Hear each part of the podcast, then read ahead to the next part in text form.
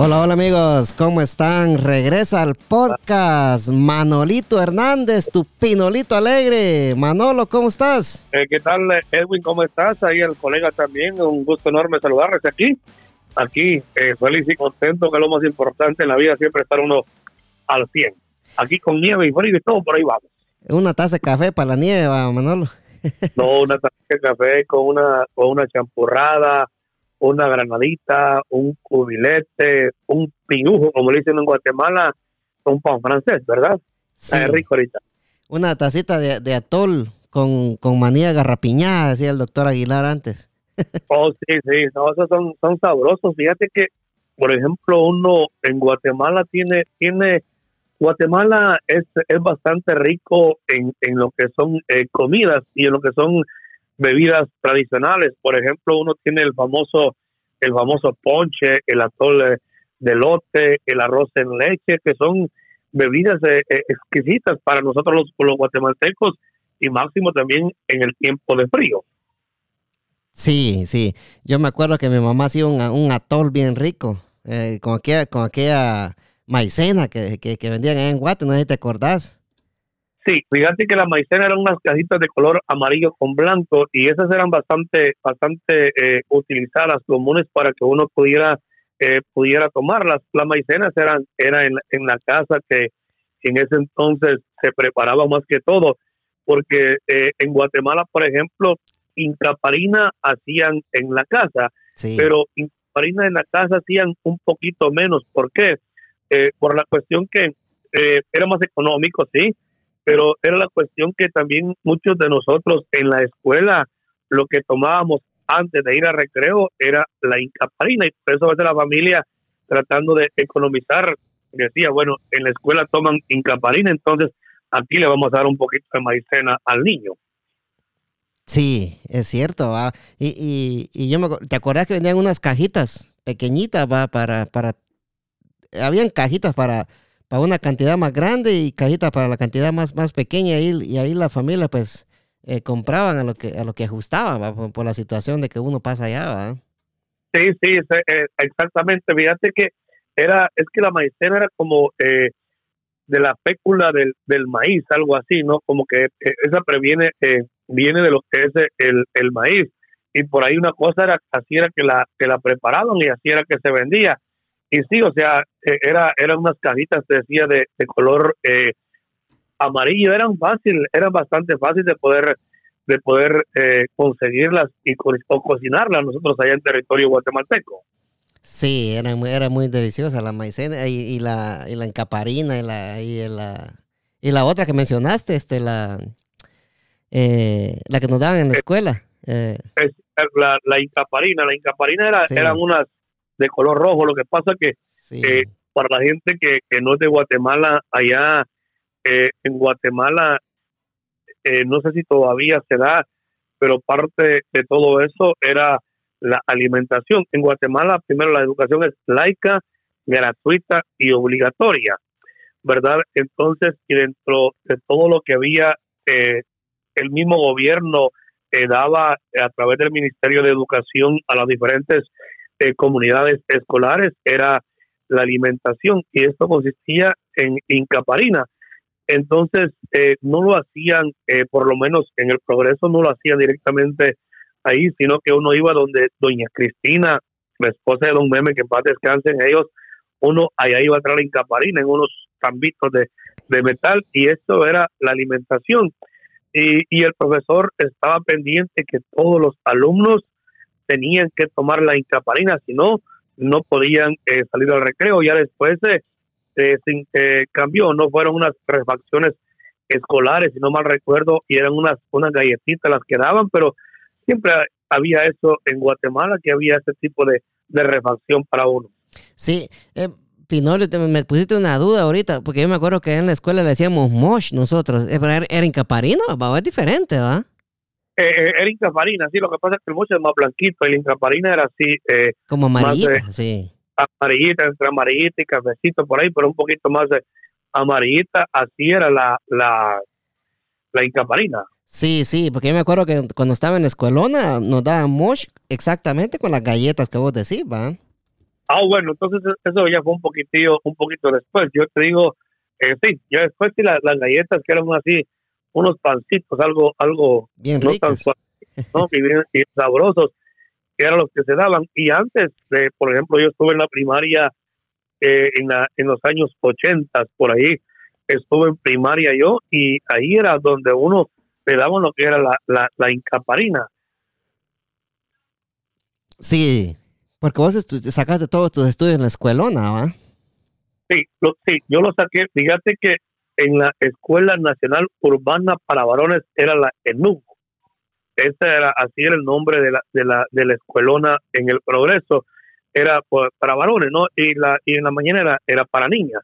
Entonces yo lo saqué en la ENU. Por cierto, en la ENU, eh, recuerdo el uniforme, era color verde, el uniforme de fútbol y yo sí lo saqué en la, en la escuelona. Acordate que, fíjate que cuando yo estaba en sexto grado, eh, sexto grado de primaria, ese fue el primer año que funcionó el colegio parroquial mixto Nuestra Señora de Lourdes. Yo, yo ya no fui al colegio, yo me quedé sacando mi primaria en la, en la escuelona, como uno le decía. Sí, sí. O sea que sí te acordás vos cuando abrieron el, el, el colegio este, entonces sí. Sí, yo, yo me recuerdo, yo eh, en mi caso, no, yo eh, vengo, gracias a Dios, de una, de una familia eh, católica, 100%, y existía esa, esa posibilidad de que ese año yo me fuera a, a estudiar, si era que quería a lo que era el, el colegio católico.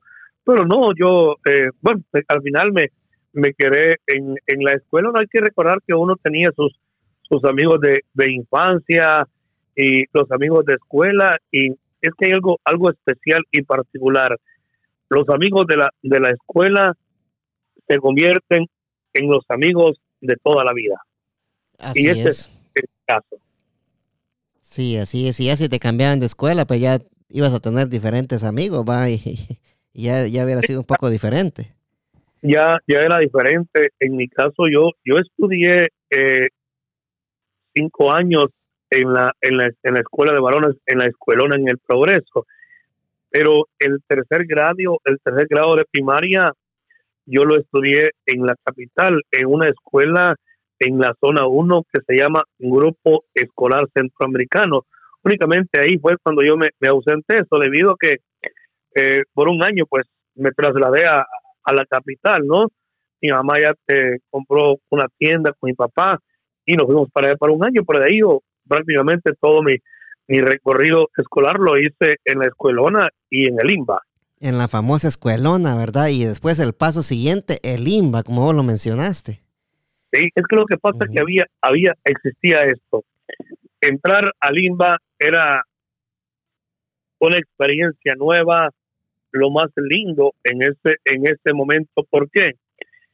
primero era el, el, cambio en la etapa de la vida de uno, porque uno dejaba de ser eh, de, eh, eh, en la primaria y entrar al básico. Aparte de eso, era, acordate la edad, el desarrollo que uno estaba entre 12, 13, 14, 15 años por ahí, y era el momento cuando uno iba a convivir directamente ya con lo que eran las señoritas, con lo que eran las niñas, y esa convivencia para uno era, era una experiencia ahí sí que, que fenomenal e inolvidable. Era otra etapa más en la vida de uno de estudiantil. Sí, porque ya estaba uno mix, mixeado ya con las con las con los hembras y varones estaban mixeados ahí, ¿verdad? Sí, ya, ajá, exactamente, ya era algo, algo totalmente eh, diferente. Acuérdate que la edad en que uno ya eh, a veces quería buscar novia o ya te gustaba alguien era el momento en ese entonces que se daban las famosas kermés. Las kermés en que consistían en hacer una actividad, en este caso en el INBA, hacían hasta un, bailecito, habían juegos, había de todo y era, era bonito porque, y en esta etapa de ya entrando a la, a la juventud, uno empezaba a, experimentar eso. Ya después venía la, la otra etapa, ¿no? Que era el diversificado, ya uno un poco más eh, más grande, llegando entre los 15, 16 eh, a los 18 años. Sí, Manolo, antes que continuemos así con el diversificado, ¿te enamoraste vos en el Limba cuando estuviste ahí en tus primeros años? Sí, sí, sí, definitivamente, porque lo que pasa es que son, ahí es cuando uno tiene los, los amores imposibles. Sí, sí. Ahí tiene uno los, los amores que uno los ve y uno sueña y uno baja estrellas, pero en tu mundo, en el mundo nada más de uno, y nunca se llega a, a una realidad, pero son cosas de, de patojo, son cosas de niño, el, el que a uno ya le gusta una muchacha y lo curioso que nunca le habló. Sí, así, y, así le pasa a todo, yo creo que a todos nos pasa eso.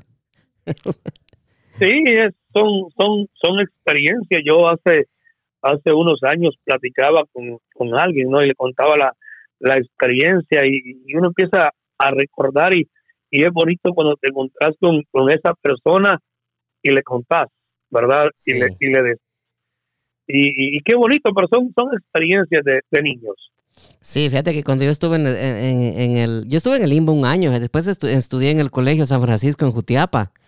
Eh, pero Ese era el que estaba, estaba, el San Miguel, ¿no? El San Miguel, sí. Eh, y te acuerdas, eh, te acuerdas que era San Miguel y, y, creo que en la tarde era San Francisco, tenía dos nombres. Era, San Francisco, exactamente, porque el director en la mañana era don Carlos eh, Sandoval Calucho, que ha sido periodista también, o era periodista, o le gustaba la, la radio, el papá de Carlos Ramiro él era el director de, del San Miguel y estaba el San Francisco también. Sí, que eran en la, era en la misma local, en la misma, el mismo lugar, ¿verdad? Que cambiaban nombre en la tarde, así.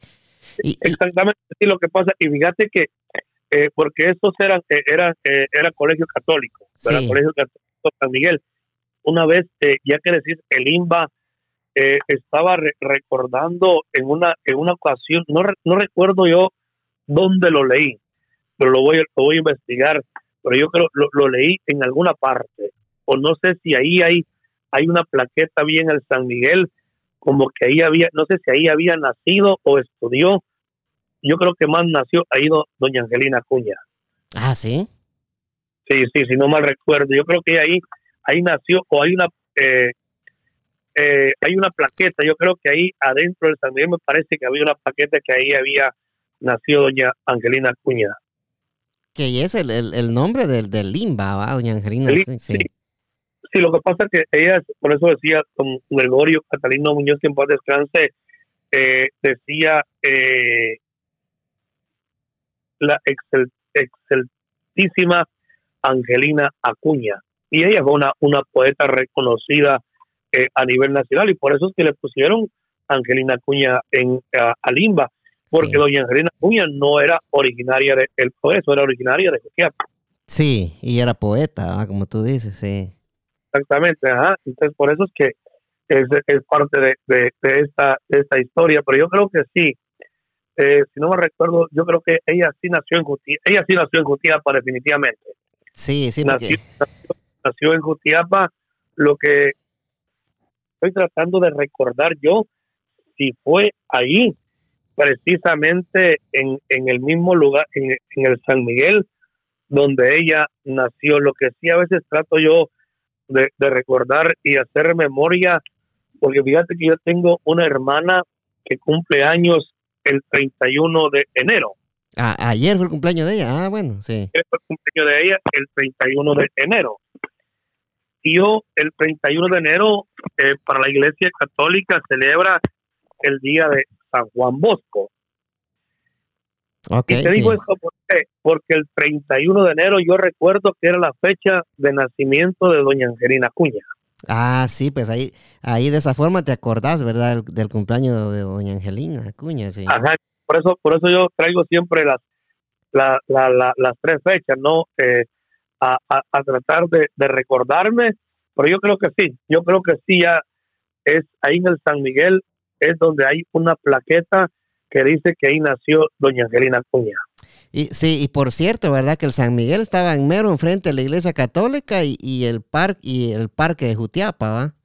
Sí, eso está porque está, está el parque Rosendo Santa Cruz, enfrente está la iglesia católica San Cristóbal, a un costado del parque está Gobernación y así hacia abajito de Gobernación, en la esquina del parque y en la esquina a un costado de la iglesia de San Cristóbal, ahí estaba, o ahí, yo creo que no sé si todavía funciona ahí, el Colegio San Miguel.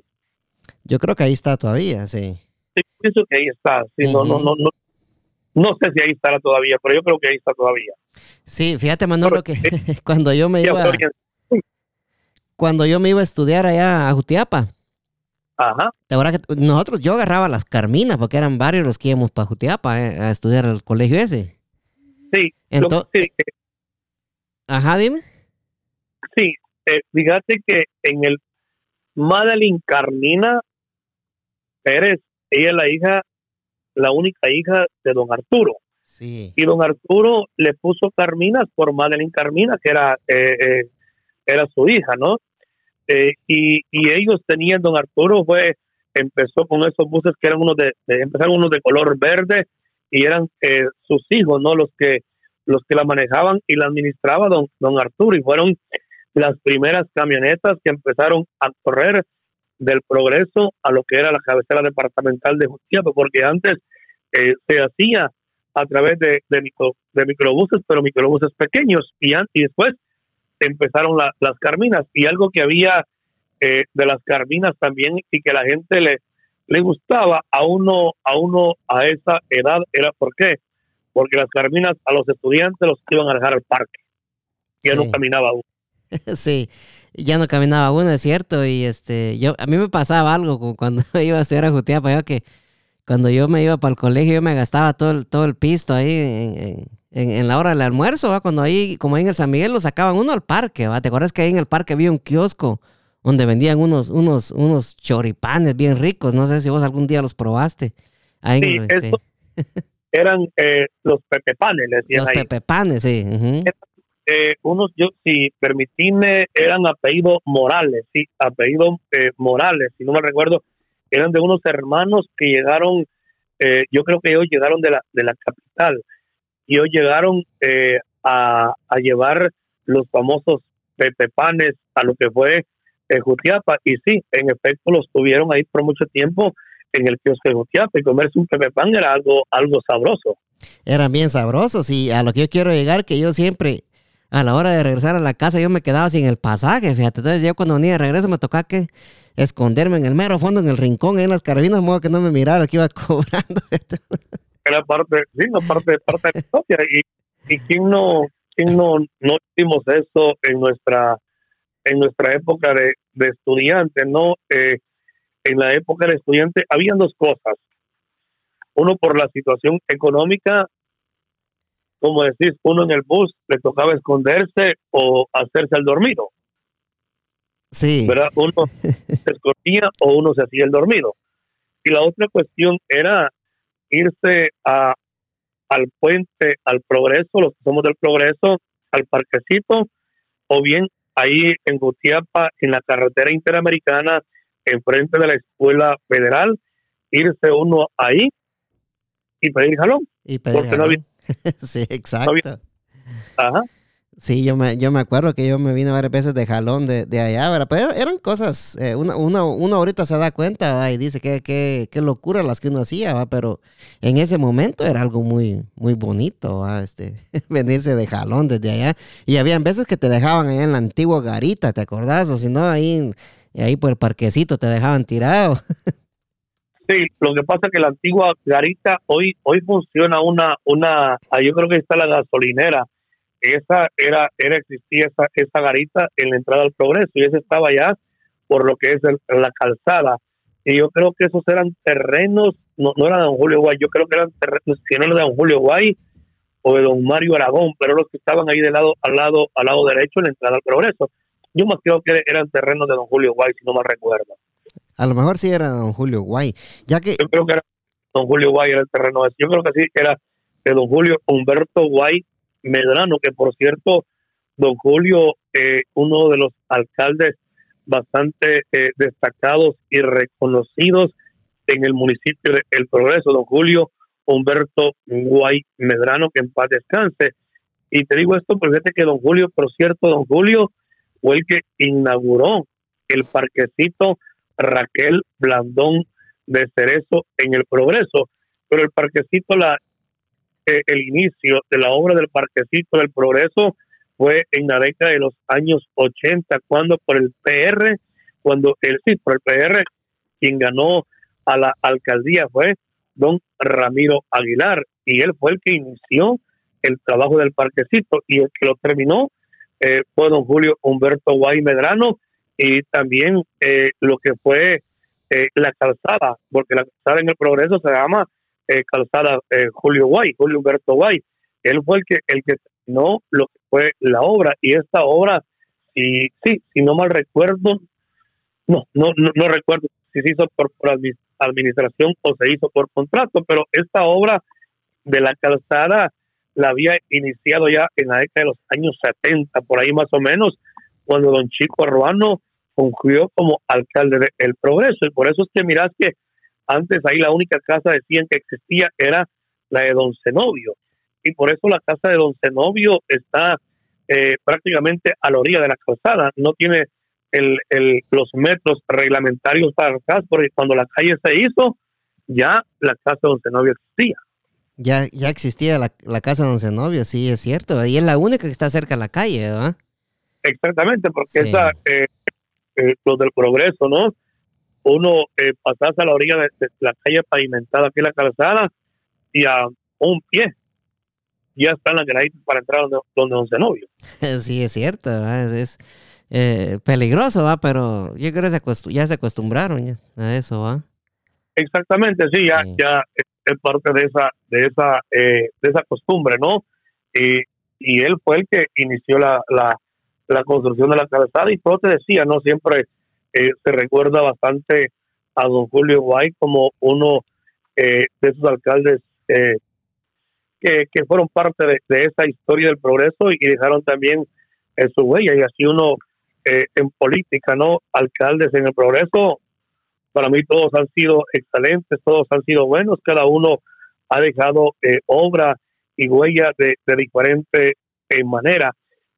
Y yo a veces me remonto al año 1984 y yo, a mi manera, yo digo siempre que el hombre que le dio el banderazo de salida al desarrollo y a una a un progreso ya un poquito diferente con otra visión fue cuando en ese entonces el alcalde fue don Edgar Enrique Esquivel Salguero, don, eh, don Quique Esquivel, y el vicealcalde en ese entonces era don Manuel Escobar, y eso fue, te digo, 1984, porque el 6 de octubre, esa fue la fecha cuando se inauguró en ese entonces lo que fue el kiosco y el parque municipal, y cuando se vio la primera calle pavimentada en el progreso. Alcaldes anteriores fueron buenísimos, fueron excelentes, pero el banderazo de salida al desarrollo de un progreso como hoy en día lo tenemos, para mí lo dio Don Quique Esquivel. Sí, y por cierto que el kiosco ya no ya no existe, papá. Ya no, ya no, ya, ya no, ya no existe. Ese el famoso kiosco era bonito porque estaba en lo alto y ahí podían llegar grupos o podían llegar a, hacer la Teletón. ¿Cuántas veces la Teletón no se hizo ahí en el kiosco? Ah?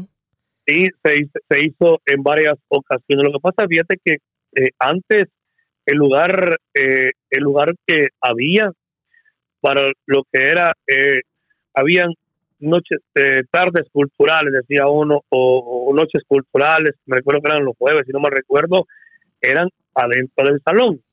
Ya en el 1984, cuando ya se hizo el kiosco, ya era todo para hacer las, las actividades de, de la escuela, la llegada de la antorcha, que todo era el kiosco cuando un alcalde eh, lo investían como tal los 14 de enero, todo era en el kiosco municipal de El Progreso. Y, como decís, ahí se hacían también lo que eran las las, eh, Teletón, ¿no? Era el, era, el lugar atractivo que había en, en, El Progreso. Y, y todo esto lo decía así, que hoy ya no existe el, el kiosco eh, municipal de del Progreso, se ha hecho un, un parque muy muy bonito, eh, muy atractivo, pero eso es parte del desarrollo de los pueblos también que tienen que existir esos cambios también. Sí, esos cambios, ¿verdad? Y, y, y esos, eh, el parque anterior, ¿verdad? Lo que es el kiosco, ahí llegaron también una infinidad de candidatos a la presidencia de Guatemala, ¿verdad? Y en veces este, llegó alguien que fue presidente de Guatemala en ese kiosco, Como, como lo fue don Efraín Ríos Mon, ¿no? ¿Te acordás que una vez, no, perdón, este Portillo, ¿va? Ajá, Alfonso Portillo. que, que, llegó ahí a dar su, su, discurso ahí en el, en el kiosco, ¿va? Sí, eh, en el caso, sí, exactamente, fue Alfonso Portillo que llegó al kiosco y llegó en su momento también a, hacer eh, lo que fue eh, su mitin político, ¿no? precisamente a lo que fue en, en, lo, en, el, en el mercado municipal, ya, ya el mercado el mercado nuevo, como el mercado nuevo, sí. El mercado nuevo, ahí fue donde, donde también llegó, pero sí, ahí llegaron eh, candidatos a presidente, era el lugar más atractivo el poder llegar al kiosco municipal del Progreso. Sí, eh, Manolo, ya que mencionaste la, bueno, o mencionamos la garita, ¿verdad? Vos en, en, alguna ocasión viste, viste la garita en funciones, porque fíjate que yo cuando, cuando yo iba a la garita, esa ya estaba abandonada, pero ¿cuál era la función de la garita en, aquel entonces?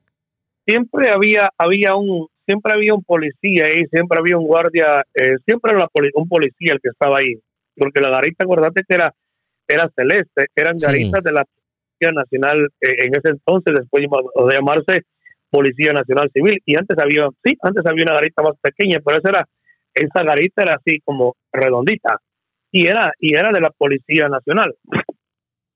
Sí, pero yo nunca, yo nunca supe cuál fue el propósito de esa garita ahí.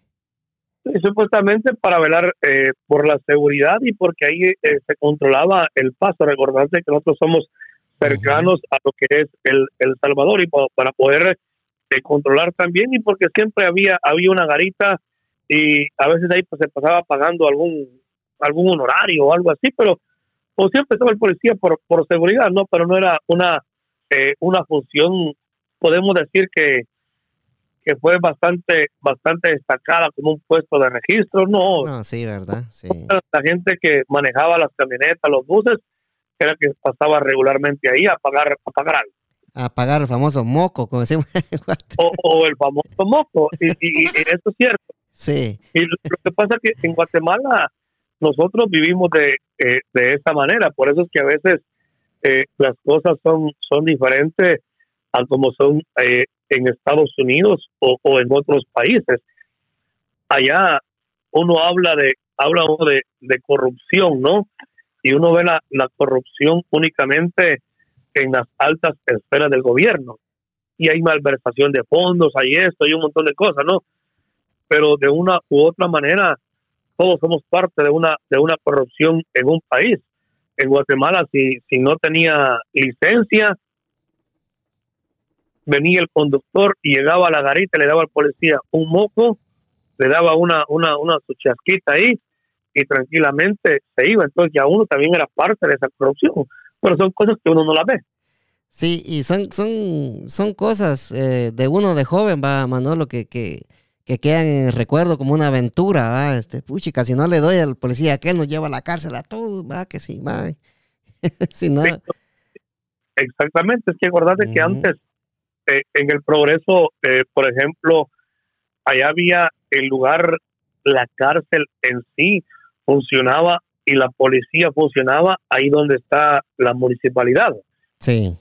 Estaba la MUNI, estaba lo que era la oficina de agua, la tesorería, y en la esquinita ahí estaba lo que era la, la policía. Después de ahí fue la oficina del agua, y ahí estaba la policía, y ahí, y hasta el fondo, habían dos, dos, dos cárceles va cuando uno le llevaban al, cuchumbo o lo llevaban al bote, como uno decía, ahí habían, habían dos, dos cárceles, una de hombres y una de mujeres. Sí. Algo que ya no, no sé si todavía existirá. Yo creo que quizá ya no, Manolo, pero no sé si te acordás y me vas a corregir, oíste, pero yo me acuerdo que cuando hacían bailes en el salón, vos podías ver si había un preso ahí adentro en las cárceles. Porque te acordás que no era totalmente cerrado ahí, que podías ver para el otro lado ahí es que era, era, era la, la, curiosidad de, de, uno, ¿no? Eh, que estaban las cárceles y estaban solo los barrotes. Sí. Y, y, uno por curiosidad, porque ahí estaba, había un baño y había una pila. Exacto, sí. Eh, eh, entre el salón y la cárcel. Y como estaba destapado ahí, no había malla, no había nada. Y uno por curioso se iba, se iba ahí, ahí enfrente donde estaba la, estaba el cuarto de la, de la cárcel, ¿no? Y uno solo por ver que quién estaba ahí o qué, o qué se sentía estar cerca de la cárcel. sí, exacto, sí, sí. uno, y uno llegaba a ver. Uno llegaba a ver, sí, sí. Eh, ya nos metimos eh, en la historia del progreso, Manolo. Eh, estamos en la, en la garita, ¿verdad? Como te pregunté, pero si nos venimos, si nos, si nos venimos caminando para el progreso, encontramos al famoso Lapo, Cupo, Lapo Cuto, ¿te acordás?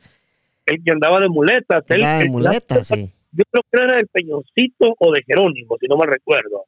¿Te acordás que tenía una casita ahí viniendo como para el progreso al lado derecho? Tiene una casita donde estaba un anonal. Exactamente, había el Apo que siempre, él, él, él, lo recuerda a uno, el Apo Cuto, ¿no? Así le decía a uno, sí. porque él le gustaban sus, sus capirulazos, ¿no? Y él andaba siempre con que, para porque él no tenía una, una, una canilla, una pierna, ¿no? Sí. Y él andaba con un, con un palo que era, era su muleta, ¿no? Pero era, era un palo que él lo, prácticamente él, lo había hecho como el, el bordón o, o, su muleta, porque no era, no era una muleta como tal, como la que uno mira hoy en día, así bien diseñadita. Él lo había hecho a, su manera. Eh, sí, a su, a su manera, a su tamaño y todo, ¿verdad? Eh, yo me acuerdo que yo llegaba ahí con mi tía Corina, que en paz descanse, a traer anonas, que por cierto era, era buen amigo de ella y le regalaba las anonas y, de cualquier fruta que hubiera ahí se la regalaba a mi tía Corina, pero no podía llegar otra gente porque él era bien celoso de eso. Ah, sí, no, no, él, era, sí, era, era, era bastante celoso y, y, cuidaba mucho, ¿no? Pero sí, él, él, yo, no era, no era ni el piñoncito, yo no sé si era, era originario de, de Jerónimo. Mm, saber qué se había, ¿va? Vivía por rumbos y él siempre en el barrio Las Malvinas era donde más él, o sea, él, ahí se mantenía siempre, ¿no? Sí, en el, barrio Las Malvinas. El, Ajá, él, eh, él ahí, estaba. Sí. ¿Verdad? Pero es parte de la, eh, de la gente que... Es parte de la historia, ¿va? del progreso, de, de, la gente de antes del progreso, ¿va, Manolo? Sí, no, eso es parte de la, de la historia eh, de la gente del progreso, el lugar donde nosotros nacimos y crecimos.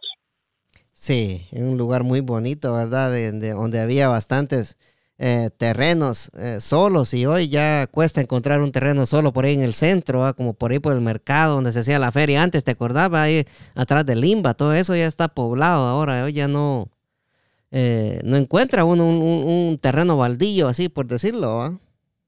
cuando Don Tan, ¿no? Este, él hizo su casa atrás de, de Limba, ¿no? Era, era novedad, ¿no? Que eran las primeras casas que había. En la calzada te decía, eh, cuando Jairo, Jairo Guriel hizo su casa por allá, decía uno tan lejos que la hizo, ¿no?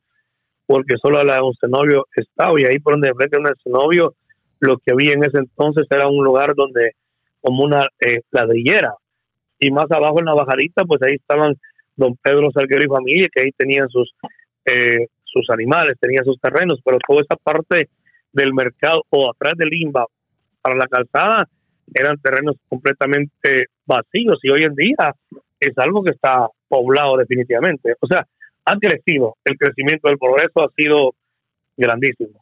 Sí, eh, el pueblo, el pueblo se ha superado bastante, gracias a Dios, va Manolo. Sí, no, el, el, pueblo, el progreso, eh, una de las cosas especiales que tiene el progreso, aparte de, su gente y aparte de todo, ¿no? Eh, la gente es bastante, bastante trabajadora. Y en cuanto a la ubicación, el progreso también tiene esa, esa, esa ubicación estratégica, porque uno, uno viene y está en un punto que te lleva hacia Monjas, departamento de Jalapa, te lleva a Catoche, te lleva a Jutiapa, te lleva a Josiomita. Sí. Y eso ha hecho que el progreso sea, sea grandísimo. Aparte, aparte de eso, recordate el progreso que eh, mucho beneficio de arroz, la laguna de Retana y la inmigración a Estados Unidos quiso que el progreso creciera. Sí, también el progreso era un punto donde, donde la gente llegaba a comprar cebolla. ¿Te acuerdas que se ponían allá por el deportista, allá por las, por, por Las Vegas, se ponían los camiones a vender cebolla? Sí, no, eso era, yo recuerdo a, Pablo, a Pablo, Pablo, Pablo, a Pablo Barrera, era una de las gente que siempre estaba ahí, habían la gente ahí, el, el, el la compra de, cebolla, porque mucha de la cebolla le llevaban precisamente hacia lo que era la capital guatemalteca y llevarlo también hacia lo que era, era el, Salvador. Entonces, por eso que el progreso ha, eh, ha crecido bastante y no es porque uno sea eh, originario del progreso, pero es uno, uno de los pueblos eh, en cuanto a la, a la, infraestructura y el crecimiento, como que es uno de los de los mejores que hay en, en, el departamento de Jutiapa, a diferencia de la cabecera departamental y Asunción Mita, que siempre ha sido un municipio bastante eh, pujante, pero el progreso siempre ha sido, eh, se ha destacado por eso y uno, uno lo ve, uno lo ve, ¿no? Y fíjate que el progreso en sí, como municipio, no es, no es, eh, ¿qué te dijera yo? No es bastante grande. Porque fíjate que si yo recuerdo, si uno miraba a veces el mapa de, del progreso, era bastante, bastante pequeñito. Hacia allá la parte de, de arriba era así pequeñito el, el, el mapa, en, el mapa, ¿no?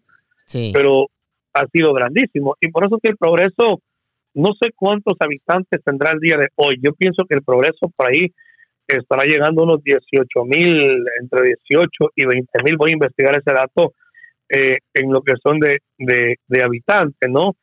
Y, y el progreso no, eh, una vez me preguntaba, pero ¿por qué el progreso no es una villa? Si ya infraestructura, eh, en cuanto a lo que es infraestructura, está bien, eh, está bien, ¿no? Pero la población, el censo de la población no, no es, no es grande o no era grande en ese entonces para considerarlo como una, una vía. Sí, sí, cuando, cuando decís vía, ¿a qué te referís? Eh, lo que pasa es que, mira, pues, eh, administrativamente primero está la cabecera departamental, en este caso Jutiapa. Sí. Y una villa es un poco más grande que un municipio. Ah, por eso, decía, por eso mirad, el progreso municipio y Asunción Mita es una villa. Sí, la villa de Asunción Mita que le dicen. ¿no? Sí. sí, así, ¿no? Entonces, y ya Mita, eh, para ser la ciudad de Asunción Mita ya. Sí. o sea, están ya, eh, o sea, digo esto que ya, están, eh, están a, a, punto de convertirse ya en una ciudad, porque ya tiene, en cuanto a lo que es la población, la infraestructura, ya tiene todo para ser una, una, eh, una ciudad. ¿Verdad? Entonces, yo, yo creo que sí, yo creo que Asunción Mita creo que ya está considerada como una, una, la ciudad de Asunción Mita. Yo creo que sí. Eh, Mita, si no me recuerdo, creo que yo recuerdo una vez que escuché eso, que ya había, ya, ya había sido elevada a la, a, la, a la categoría de ciudad. Sí, que hay, hay mucha más gente en Asunción Mita entonces, quizás va por eso, como decís vos. pero... Eh, Mita, definitivamente es, más grande, eh, es uno de los municipios eh, con riqueza en cuanto a terreno bastante grande, riqueza económica también.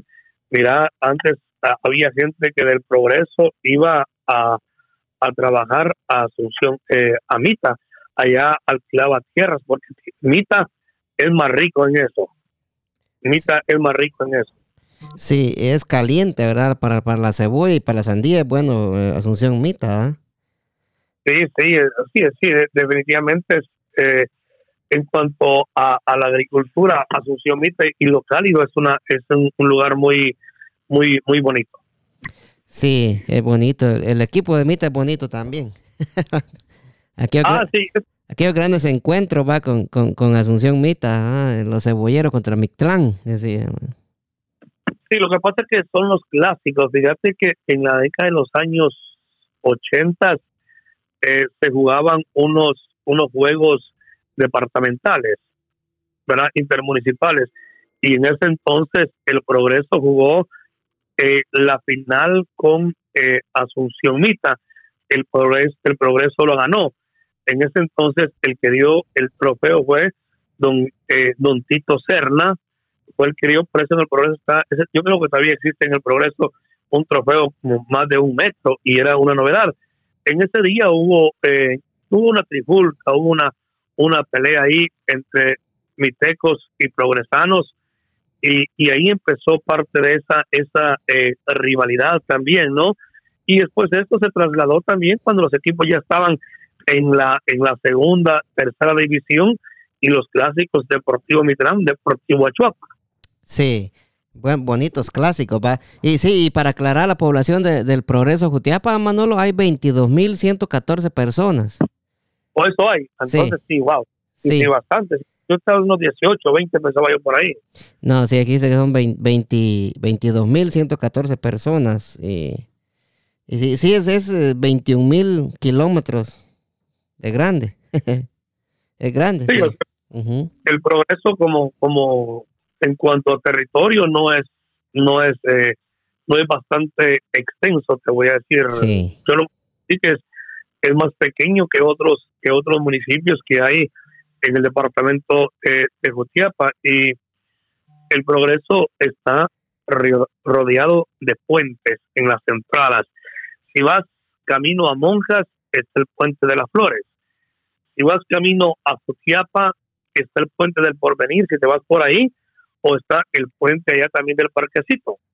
Exacto. Si vas a Catocha, por el Valle Abajo está el puente que está allá, allá por la finca eh, Las Dalias de la familia Sandoval. Por ahí está, por ahí por donde Hugo Roldán, ahí está eh, el puente. Y si te vas para el lado de Asunción Mita, está el puente del río Colorado. O sea, el progreso está rodeado de puentes. Sí, ese, ese, ese puente del Valle Abajo está pasando el campo, pasando el campo y la iglesia católica, está.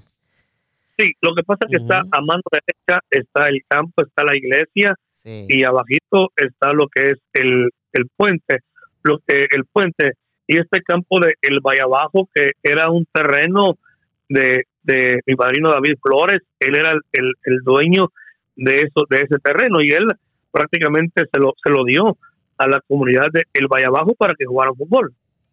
Lo donó, ¿verdad? Sí. Hoy, hoy ya es el famoso campo del Valle Abajo, la bombonera más conocida.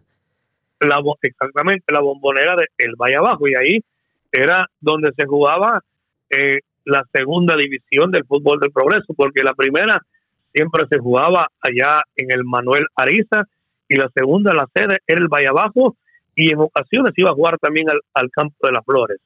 El campo de las flores es el que está más activo ahorita para eso, Sí, yo no, no sé exactamente ahorita cómo, eh, cómo, cómo, cómo está, pero en el campo de las flores donde iba a jugar y al campo del Valle, ¿no? Porque en el Progreso se jugaba la, la primera división.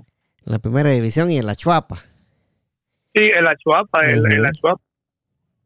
Cuando subió a la, a la C, después a la B, a la primera y a la Liga, Nacional, prácticamente el Achuapa era el, que administraba, digamos de esa manera, el, estadio, porque ellos entrenaban y jugaban ahí. Aunque hubo un tiempo que entrenaban ahí, pero jugaban en el estadio El Cóndor de Jutiapa. Bonito, el bonito estadio El Cóndor de Jutiapa, sí. Manolo, y ya, ya, ya para ir terminando, eh, ¿Cómo, ¿Cómo la pasaste cuando, cuando caíste enfermo, Manolo? Eh, yo sé que mucha gente nos preocupamos y, y bendito sea el Señor, pues ya estás bien, ¿verdad? Pero ¿cómo la pasaste en estos días? Este, ¿Sentiste el cariño a la gente? Sí, eh, sí, por sobre todas las cosas, eh, gracias a Dios mi condición de salud ya está eh, mejorando bastante, ya estoy bastante, bastante bien, ¿no? con la capacidad de poder seguir adelante. Y en cuanto al cariño de la gente manifestado hacia mi persona, grandísimo. Grandísimo, grandísimo. Yo le doy eh, las gracias eh, siempre a Dios, a mi familia y a todos los amigos que me, que me ayudaron, ¿no? Eh, moral, espiritual y económicamente porque es una situación que bastante bastante dura y cuando tenés ese ese apoyo sentís eh, un alivio, sentís una una tranquilidad y, y el cariño lo, lo, demostraron hacia mi persona. Sí, ¿qué, qué, qué enfermedad fue exactamente para la gente que, que, supo que estabas enfermo, pero que nunca supo que, que era lo que tenías? ¿verdad? no sé si, si se puede decir, ahora si no se puede decir, pues no te preocupes, ¿va? No, claro. Eh, a mí primero me dio lo que fue la enfermedad de la gota. La gota, esto es una enfermedad que viene por el ácido úrico. Sí. Entonces se me hinchó eh, mi pie, ¿verdad? Y esto me llevó a, que me llevaran el control, porque el ácido úrico eh, es bastante, bastante fuerte, ¿no? Eh, luego de la gota, a mí me detectaron algún problemita en el corazón, en los pulmones, en el hígado, y por último lo que me detectaron fue la vesícula. Y, y de la vesícula, sí, noviembre 17 fue la, la última operación que tuve, ¿no? Y ya, ya prácticamente la, la recuperación la, la pasé y aquí estoy, otra vez al pie del cañón. Sí, ¿cuántos días pasaste enfermo, Manuel? Pues fue bastante tiempo, fueron, fueron meses prácticamente que estuve eh, inhabilitado, ¿no? Sin poder hacer, eh, por ejemplo, las cosas que uno habitualmente eh, hacía. Sí, fueron, fueron varios meses, Manolo. Manolo, ¿tuviste miedo de, perder la vida? Eh, no, fíjate que, que no. Gracias a Dios no, pero sí hay momentos en que te entra eh, como una, una tristeza y algo interior te entra y uno se pone a ver a futuro. Qué va a pasar con uno y dentro de la enfermedad y a veces decía uno, wow, decía, y, y si de esto no paso, pero miedo a perder la vida si no, no la tuve, pero sí que te ponías, o en mi caso se ponía a pensar uno eh, en momentos, ¿no? que ¿Y qué pasa si, si no salgo de esto? ¿O qué pasa si recupero? ¿O qué va a pasar? Decía yo todo en las manos de Dios, pero tal vez miedo a perder la vida no, pero sí lo pensaba. Sí, o sea, eh, la, angustia era, ¿verdad? La que, la que te, la que te, jodía, por decirlo así, ¿verdad? Que qué va a pasar, ¿verdad? Y, si no me, si no eh, sano rápido, ¿verdad? Esa angustia siempre creo que uno la tiene cuando uno le pasa algo así también, porque yo, yo me acuerdo lo mismo, lo mismo, la angustia era la que me daba cuando tuve mi accidente también de decir qué va a pasar en el futuro, a ver si, si voy a poder seguir o no. ¿va? Sí, y esa angustia es lo que es lo que a uno más lo más lo, lo, preocupa, ¿no? Pero de ahí por el contrario hay que seguir uno uno uno adelante, ¿no? Y, como te digo, yo siempre el agradecimiento a toda la gente que, que me dio su que me dio su apoyo, que me que me, me ayudó eh, eh, grandemente, digo, moral, espiritual y económicamente y aquí aquí seguimos siempre al, al pie del cañón. Bendito sea el Señor, ya está bien, Manolo, y, con salud, que es lo más bueno. Sí, eso es lo más importante. Ahí estamos con, eh, con, con, salud, los, eh, solo de seguir eh, los, los tratamientos médicos que nos han dado, estar tomando pastillas bastante, porque el tratamiento, eso es. Yo, yo he descubierto y he experimentado algo en este tiempo.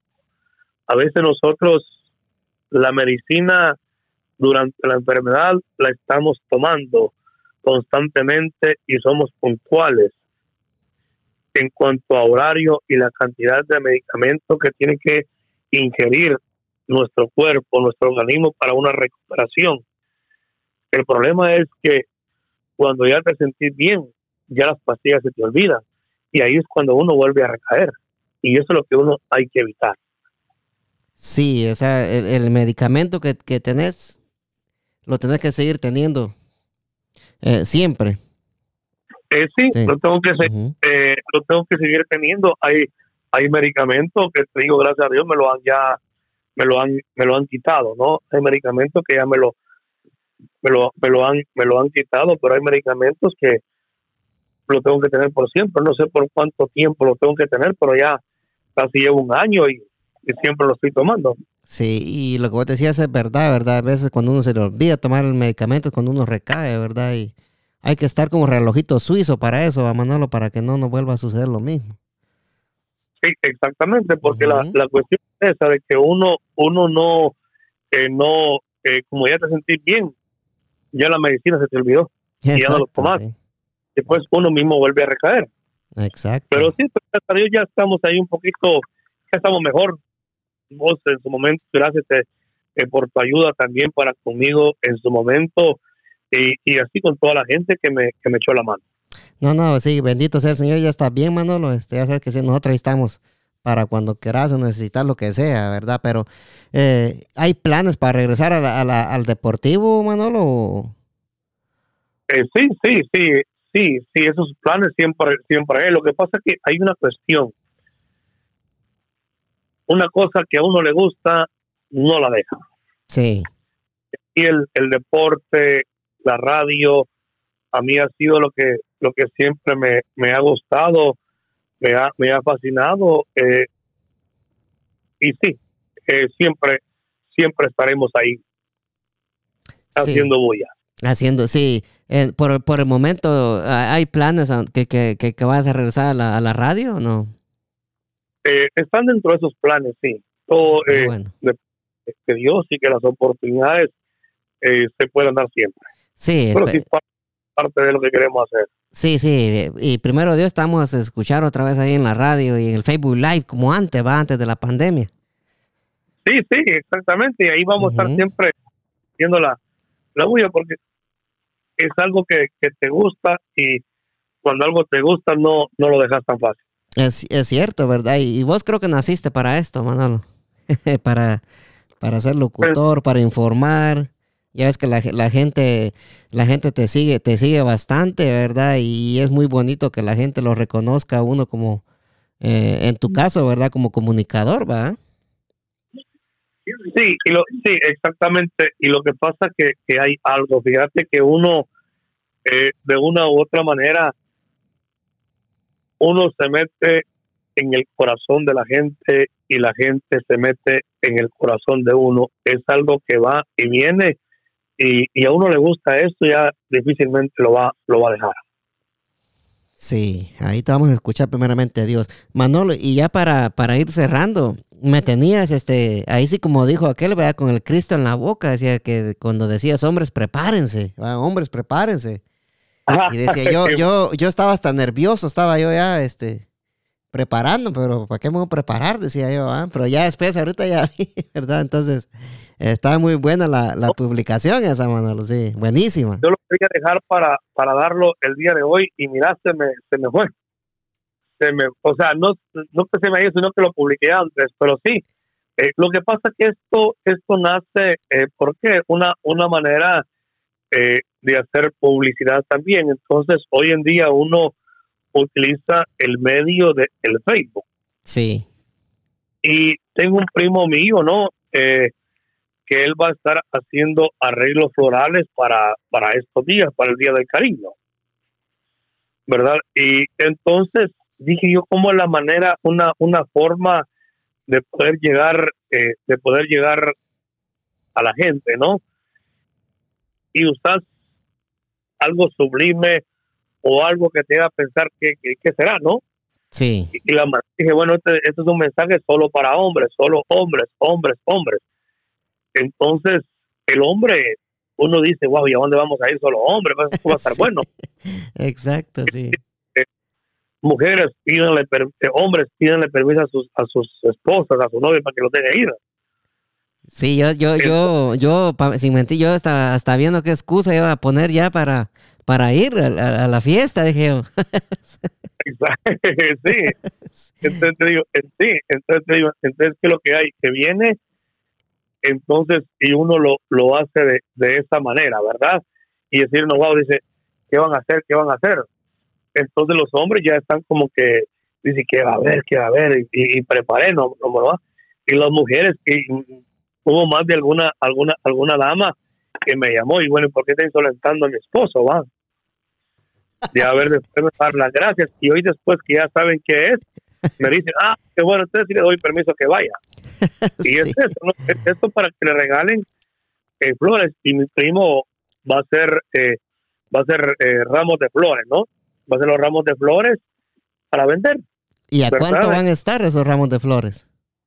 No sé exactamente, fíjate que él es el que los va a vender, te puedo dar el número de teléfono. Sí, ahí lo vamos a, lo vamos a, sí, dámelo, y ahí lo vamos a poner en, mi página también, ¿verdad? Para el que quiera. Ah, bueno, el 571 224-3870. 571-224-3870. 3870. Ahí pueden comunicarse eh, eh, con él, ¿verdad? Y él le va a dar el él le va a dar la, información de, cuánto cuestan, qué traen y todo, ¿no? Yo solo me encargo de la, de la parte de, la bulla. Sí, eh, basta, estaría bueno, ¿verdad? Que eh, esos arreglos, porque te acuerdas que en, en, el, en el Progreso, ¿verdad? ¿Te acuerdas de Misael, que tenía una venta de helados allá en el centro comercial del, del Progreso? Misael, de la, de, las flores, sí. En, en, en, la entrada de las flores, ahí vivía, ahí, ha vivido Misael, eh, sí, Contreras es eh, al lado izquierdo, ahí vivía, vive Misael, y él tenía ahí estaba la heladería a la parte donde Paco el quitaba pelo. Exacto, y, y, y Misael hacía unos arreglos florales muy hermosos también.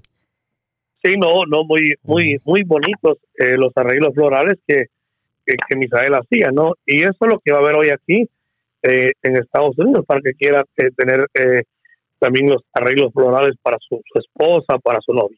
Arreglos florales al estilo guatemalteco, ¿ah? Al estilo guatemalteco, lo importante es que vayan llenos de amor. Eso, que vayan llenos de amor. Sí, yo me acuerdo que, que Misael me hizo eh, varios arreglos florales, tanto como para mi mamá y para una novia que yo tenía por allá también, ¿verdad? Porque él era el mero mero para eso. ah, sí, el, el, mero mero y como uno no, cada quien tiene, eh, cada quien tiene su arte, ¿no? Y ese arte te hace a que, a que tengan las cosas y hay que, y es una manera también de, de apoyar. Sí, eh, eh, es bonito cuando, cuando uno conoce personas con un arte tan bonito que es el, de, el de los arreglos, ¿verdad? Eh, que, te, que te pueden sacar de una pena en cualquier momento con un, con un regalito así. Y es bonito conocer gente que tengan, que tengan esta clase de, de talento, ¿va? Exactamente, sí, es, y es parte de lo, de lo bonito y por eso que ahí están el mensaje para los hombres para que puedan comprar arreglos florales este 14 de febrero. Uno siempre dice, el día del cariño, el día del amor, tiene que ser todos los días. Sí. Y esa es la, la realidad que tiene que ser eh, todos los días. La cuestión que no todos los días lo celebramos. No, no todos los días, no todos los días se celebra, pero sí se trata, trata uno de, de dar amor, como decimos, ¿va? Exactamente. Un día alguien me decía, un día alguien, alguien me decía a mí, el, el cumpleaños de uno es todos los días, porque todos los días estás celebrando un día más de vida. Exacto, sí. Y, viéndolo bien, ¿verdad? Tiene, tiene razón. Sí, uno celebra, o sea, un año de vida porque vas, vas aumentando, pero también todos los días estás celebrando un año, un día más de vida y es también para, para celebrarlo y más que celebrarlo, por sobre todas las cosas, para darle gracias siempre a Dios. Al divino creador, sí, es cierto. Sí. Manolo, eh, muchas gracias ya por, por, este tiempo. Llegamos al, final del, programa. Te agradezco mucho. Eh, siempre la paso bien con vos hablando en el podcast. Fíjate, espero que no, que no sea la, la, última vez. Este, hoy, esta va a ser ya la, la cuarta entrevista la segunda temporada del podcast de Agarró Fuego la Milpa. Y te agradezco mucho que hayas aceptado mi invitación y que siempre estés ahí eh, con todo a cada vez que yo te invito. No, ahí estamos. A, eh, vos, a, vos gracias, a ustedes gracias, ¿no? Eh, por, por tomarse el tiempo también para poder platicar conmigo y, tratar de platicar parte de, de, esa historia que por lo menos uno trata eh, trata de, de, recordar, ¿no? Siempre uno, eh, la mente de uno es, es, es un cassette que ahí está todo aguardado, pero que no nos recordamos y cuando nos mencionan rápidamente a la mente lo que me decía de, de, Japo, eh, rápido vino a, a, mi mente, ¿no? Del Apo, y, y, el Apo yo tenía eh, tiempo de no, te, digo así sinceramente, de no recordarme de él, pero cuando te mencionan, rápido la, la mente te empieza a trabajar y a hacer memoria, pero te digo, es una cinta, un cassette, pero lo que nosotros no, no hacemos es, es, es sacarlo y empezar a tener estas remembranzas y por eso me gusta aquí eh, cuando platico con vos en Agarró Fuego la Milpa, porque es parte de, recordar esas épocas de niñez, de juventud también de uno y, y de sacar lo que uno tiene en la cabeza, que son tantos y tantos recuerdos. Así es, y este y, y, ese es el motivo de este podcast también, eh, que es para eh, tener charlas así como la, la, que tengo contigo, ¿verdad? Y con muchos eh, colegas tuyos de la radio que he tenido acá en este podcast, que han sido varias, ya van como 40 entrevistas que están en el podcast.